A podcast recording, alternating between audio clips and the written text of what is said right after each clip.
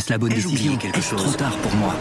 Prenez vos décisions d'investissement avec le soutien de Clarity AI. Gérez votre portefeuille tout en lui assurant une croissance durable grâce à l'association d'une IA puissante et d'une grande expérience de l'industrie. Notre technologie augmente l'efficacité des processus réglementaires, y compris ceux liés à l'article 29 de la loi énergie-climat. Réduisez les risques et atteignez vos objectifs de durabilité en vous basant sur des faits vérifiés et des méthodologies transparentes. Clarity AI, la technologie au service des décisions humaines. Rendez-vous sur clarity.ai et passez à l'action dès aujourd'hui.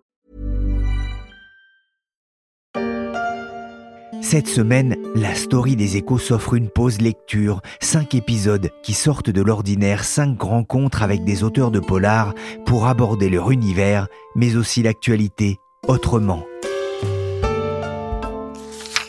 Village côtier de Chari, zone littorale du Shanga, pays d'Afrique centrale.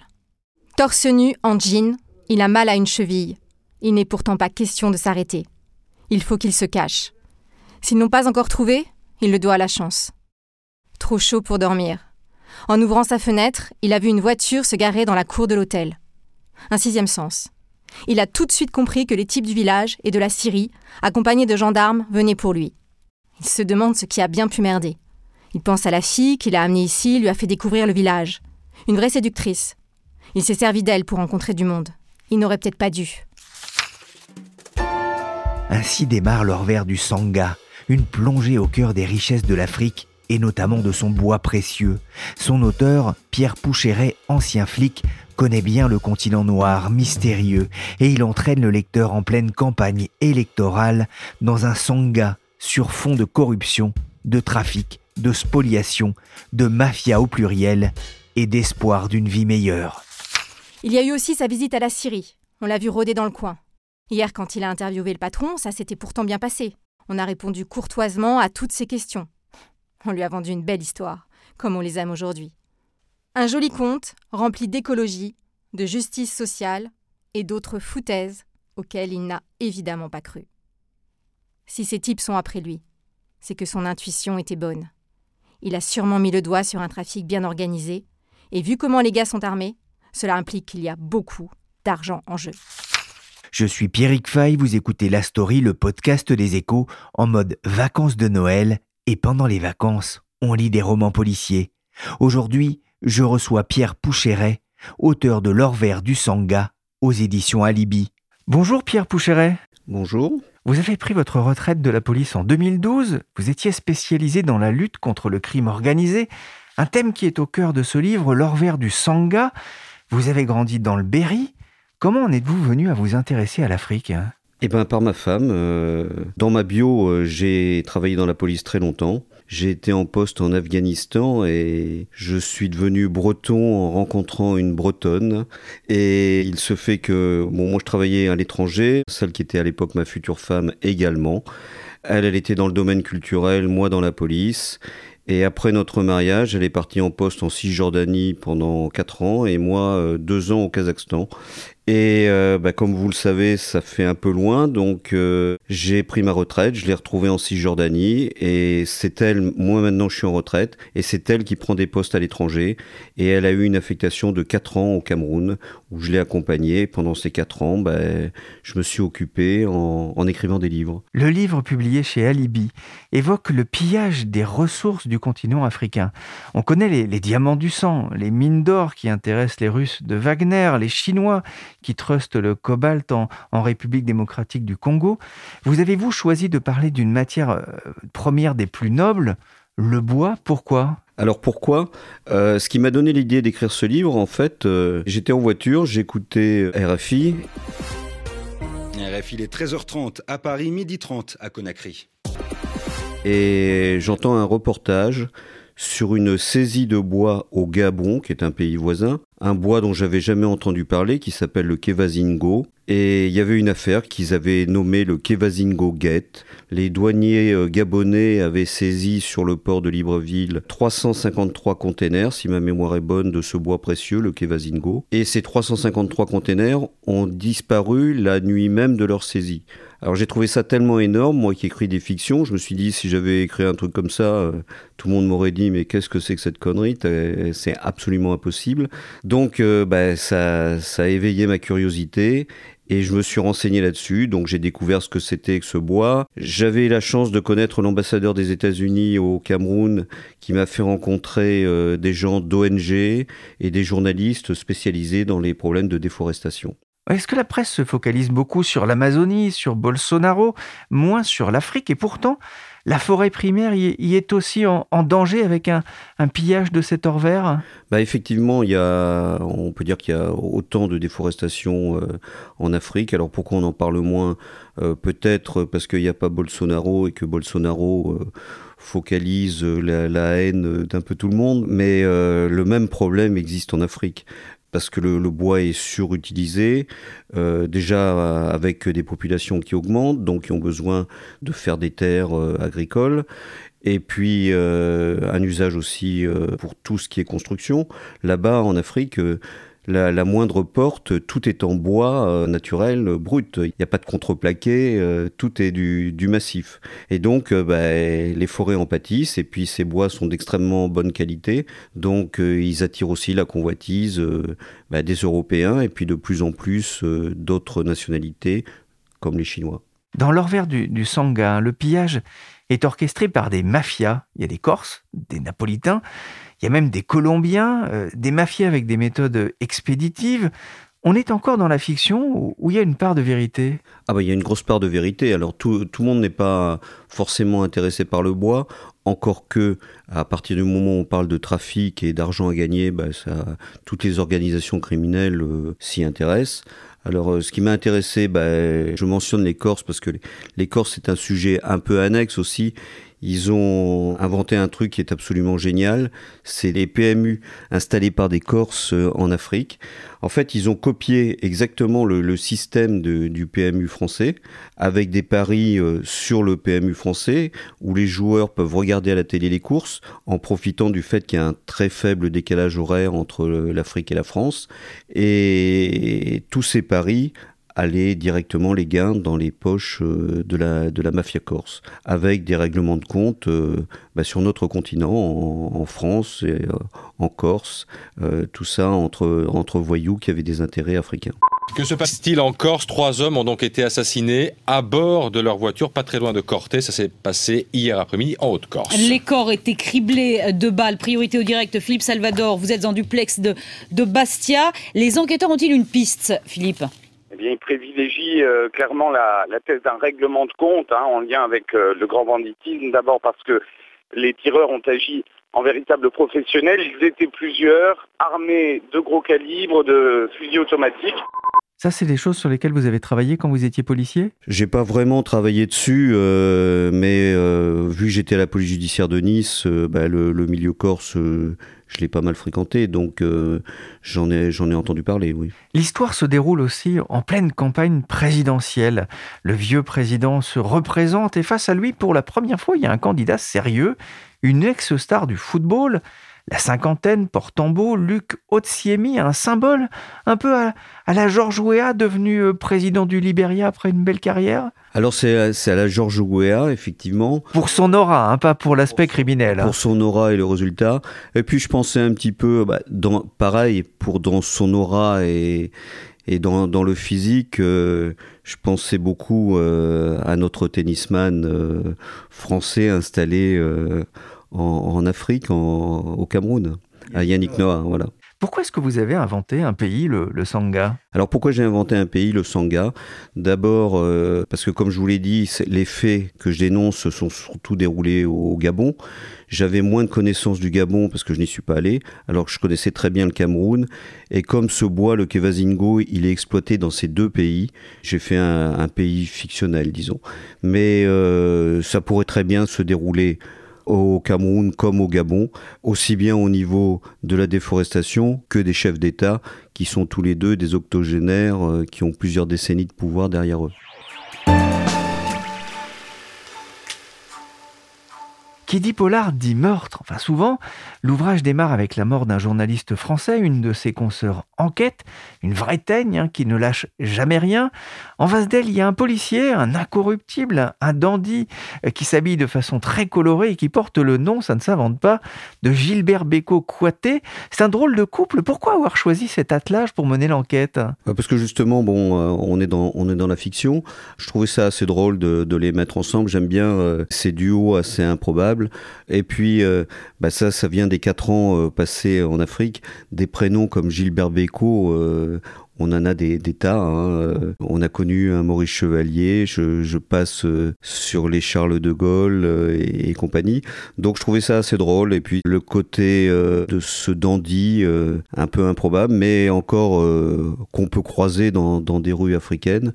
voilà, je trouvais ça assez sympa un couple, un, mixte policier-journaliste. Euh, quand vous étiez de l'autre côté dans, votre première carrière, quel était votre rapport justement avec les journalistes? Et de la, méfiance, euh, de la défiance? Non, on a toujours eu des, bons rapports euh, dans le domaine des enquêtes. les journalistes que j'ai connus, bah, c'était surtout à Nice, hein, et puis après en Afghanistan où j'ai travaillé 4 ans et demi.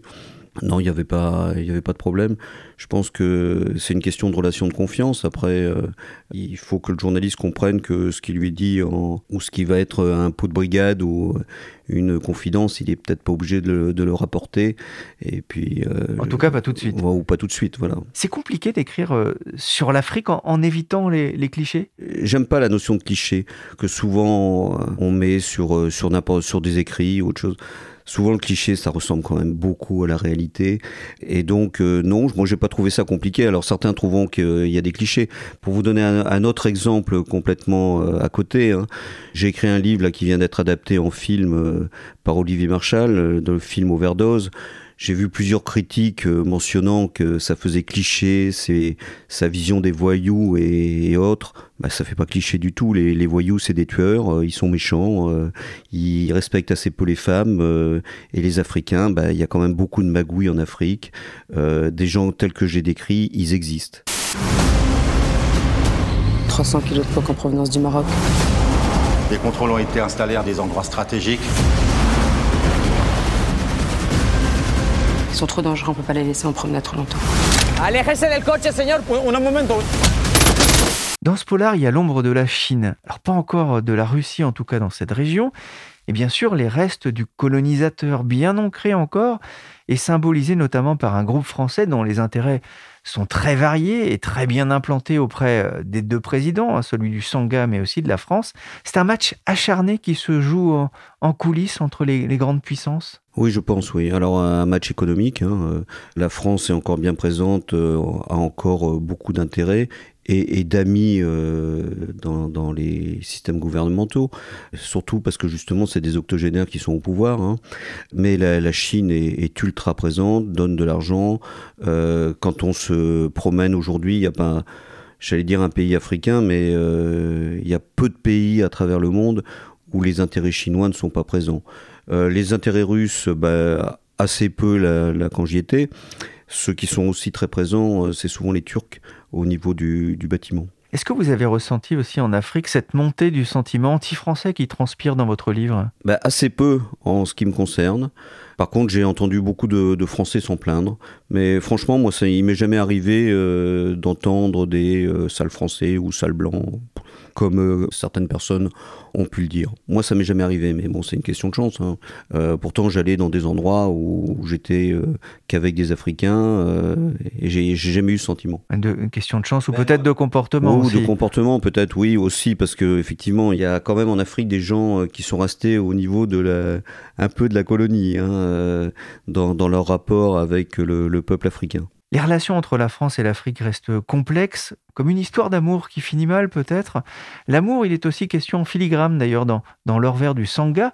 Alors c'est quelque chose que j'ai découvert, moi, les arnaques à l'amour de ceux qu'on appelle, alors on est plus en Côte d'Ivoire là, les brouteurs, c'est ça? Ah ben c'est énorme. Donc j'étais en retraite, hein, mais euh, j'avais beaucoup de relations avec euh, l'attaché de sécurité intérieure euh, français en, poste euh, au Cameroun, c'était une grosse partie de son activité d'aller récupérer des Français arnaqués. Alors euh, ça va du, retraité qui vient trouver l'amour et qui finit dans un village un peu drogué, dont sa carte bleue est toujours très utilisée, qui va peut-être vivre longtemps après sa mort, financièrement en tout cas.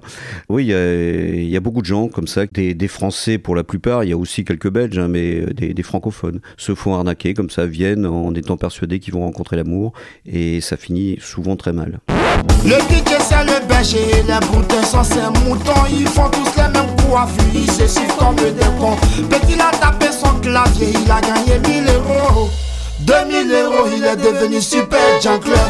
On sent aussi, enfin moi c'est quelque chose que j'ai ressenti à la lecture hein, de, de l'Orvers du Sangha, une affection sincère euh, pour euh, cette Afrique mystérieuse, celle des, villages, de leurs croyances face à, l'émergence du, monde moderne sur leur terre. Ah oui, quand on est là-bas, euh, c'est assez sympa de voir toutes ces croyances qui ne sont pas les nôtres et qui ont vraiment une fascination aux yeux des gens. Alors il y, a des trucs qui sont quand même tout n'est pas très sympa, hein, parce que il y a aussi des meurtres, il y a, du cannibalisme, il y a, des choses quand même euh, qui dépassent l'entendement. Depuis votre retour à la vie civile, vous avez multiplié euh, les livres, plus d'une vingtaine, dont Mortel Trafic chez Fayard, en 2016 couronné du prix du Quai des Orfèvres.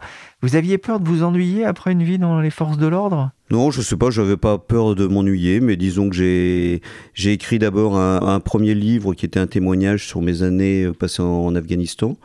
Ensuite, j'ai eu envie d'écrire sur le temps passé dans la police. Et là, euh, bah, été un peu forcé de me lancer dans la fiction parce que les gens dont je voulais parler étaient toujours en activité, qu'ils soient voyous ou qu'ils soient policiers. Donc j'ai écrit une fiction et puis euh, je crois que comme beaucoup d'auteurs, on se prend au jeu. Quand, euh, quand on a commencé à écrire, on continue d'écrire. Et puis j'ai eu la chance avec le prix du Quai des Orfèvres que ça marche pas trop mal. Et donc, euh, bah voilà, je, je suis lancé là-dedans. Et ma femme travaille, c'est devenu ma, ma seule occupation. Donc, pendant que je fais ça, je fais pas de bêtises. Vous avez écrit euh, aussi un texte euh, pour un ensemble de nouvelles inédites sur la police, oui. dont les droits d'auteur sont reversés au profit euh, des orphelins de la police. Ça s'appelle 22 V'là les flics. Qu'est-ce que vous avez pensé de l'expérience? Alors pour moi, c'était pas une expérience nouvelle parce qu'avec un autre collègue qui s'appelle Yves Saint-Martin, on avait écrit un, un livre qui s'appelle Mort en eau grise, dont les droits étaient intégralement reversés à l'orphelinat mutualiste de la police. Donc, bah, qu'est-ce que j'ai pensé à l'expérience? C'était sympa parce que ça s'est fait à l'initiative d'un collègue. Euh, on a été plus, donc 22 à travailler là-dessus. Donc, j'en pense que du bien, voilà. C'est important justement aussi pour vous de maintenir ce, ce, lien finalement avec vos anciens collègues? Le lien, euh, quand on est dans auteur de romans policiers, il se perpétue euh, presque forcément parce que je le dis souvent dans, dans, les auteurs de polar, les deux professions les plus représentées, c'est les profs et les flics. Les profs certainement parce qu'ils savent écrire et les flics parce qu'ils ont un passé à raconter. Et chaque fois que je suis sur un salon, il y a toujours deux, trois policiers euh, parmi les auteurs présents. Donc euh, c'est marrant parce que je veux pas dire qu'on se sent entre nous, mais en tout cas on, a toujours tendance un peu à se rapprocher. Il y a des manières de penser qui sont similaires, et puis un flic un jour, un flic toujours. Voilà. On sent bien, c'est vraiment au cœur, euh, au cœur du livre, hein, le, les questions finalement de, corruption, de mainmise des, trésors finalement d'un pays par une minorité. Est-ce qu'on pourra un jour en sortir? Bah vous savez, euh, j'ai passé pas mal de temps à l'étranger. J'ai fait quatre ans et demi en Afghanistan. Question corruption, je pense que on était peut-être au-delà de, ce qu'arrivent à faire les Africains. Quand on a été en Cisjordanie, euh, bah, ils sont pas mal non plus. Il y a quand même beaucoup de pays qui, fonctionnent euh, un, peu, un peu comme ça, hein, sur des systèmes corrompus, avec des vieillards à leur tête l'Afghanistan, euh, la situation actuelle et notamment la, situation des femmes euh, qui se retrouvent finalement revenues 20 euh, ans en arrière avec les interdictions des talibans. Qu'est-ce que ça vous inspire? Alors d'abord, moi j'apporte toujours un bémol. La situation des femmes, les femmes qui habitent Kaboul, leur situation a peut-être changé un, peu. La femme afghane, sa situation n'a absolument pas changé parce que dans, dans les campagnes, on a toujours été, ils sont toujours été euh, profondément dans leur esprit pro-taliban. Il faut pas se leurrer, si euh, les talibans ont réussi en deux jours à prendre le pouvoir sur Kaboul, sans massacre, hein, euh, sans combat, c'est quand même qu'une immense partie de la population est, avec eux. Des femmes non voilées, on n'en voyait pas dans Kaboul. Dès qu'on sortait de Kaboul, bah, on voyait pas de femmes tout simplement. Donc voilà, on voit que des gamines, euh, mais dès qu'elles sont euh, en âge à la puberté, elles sont à la maison. Donc je, je pense pas qu'il y ait énormément de choses qui ont changé malgré ce qu'on dit. Vous auriez envie d'écrire là-dessus? Ah, J'ai déjà écrit plusieurs livres sur Kaboul, dont un qui est sur, le, sur des migrants, un voyage de migrants depuis l'Afghanistan avec un, tout, tout, un chemin migratoire qui a été emprunté par une amie journaliste, celle qui m'a inspiré d'ailleurs pour, euh, pour le livre, qui s'appelle Claire aussi. Et euh, j'ai écrit euh, déjà, et je réécrirai certainement sur l'Afghanistan. C'est un pays qui marque peut-être même plus que l'Afrique. Merci Pierre Poucheret, auteur de L'or vert du Sangha aux éditions Alibi. Demain, je recevrai dans la story le podcast des échos Philippe de Paris qui nous plongera au cœur de l'anti-gang. Cet épisode a été réalisé par Nicolas Jean, chargé de production et d'édition Michel Varnet. Merci à notre grande lectrice, Laurence Boisseau. Vous pouvez retrouver le podcast des échos sur toutes les applications de téléchargement et de streaming. Abonnez-vous pour ne manquer aucun épisode.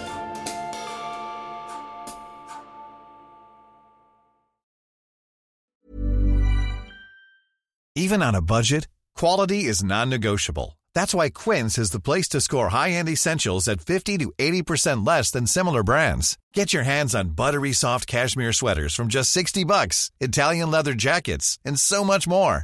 And the best part about Quince, they exclusively partner with factories committed to safe, ethical, and responsible manufacturing. Elevate your style without the elevated price tag with Quince. Go to quince.com slash upgrade for free shipping and 365-day returns.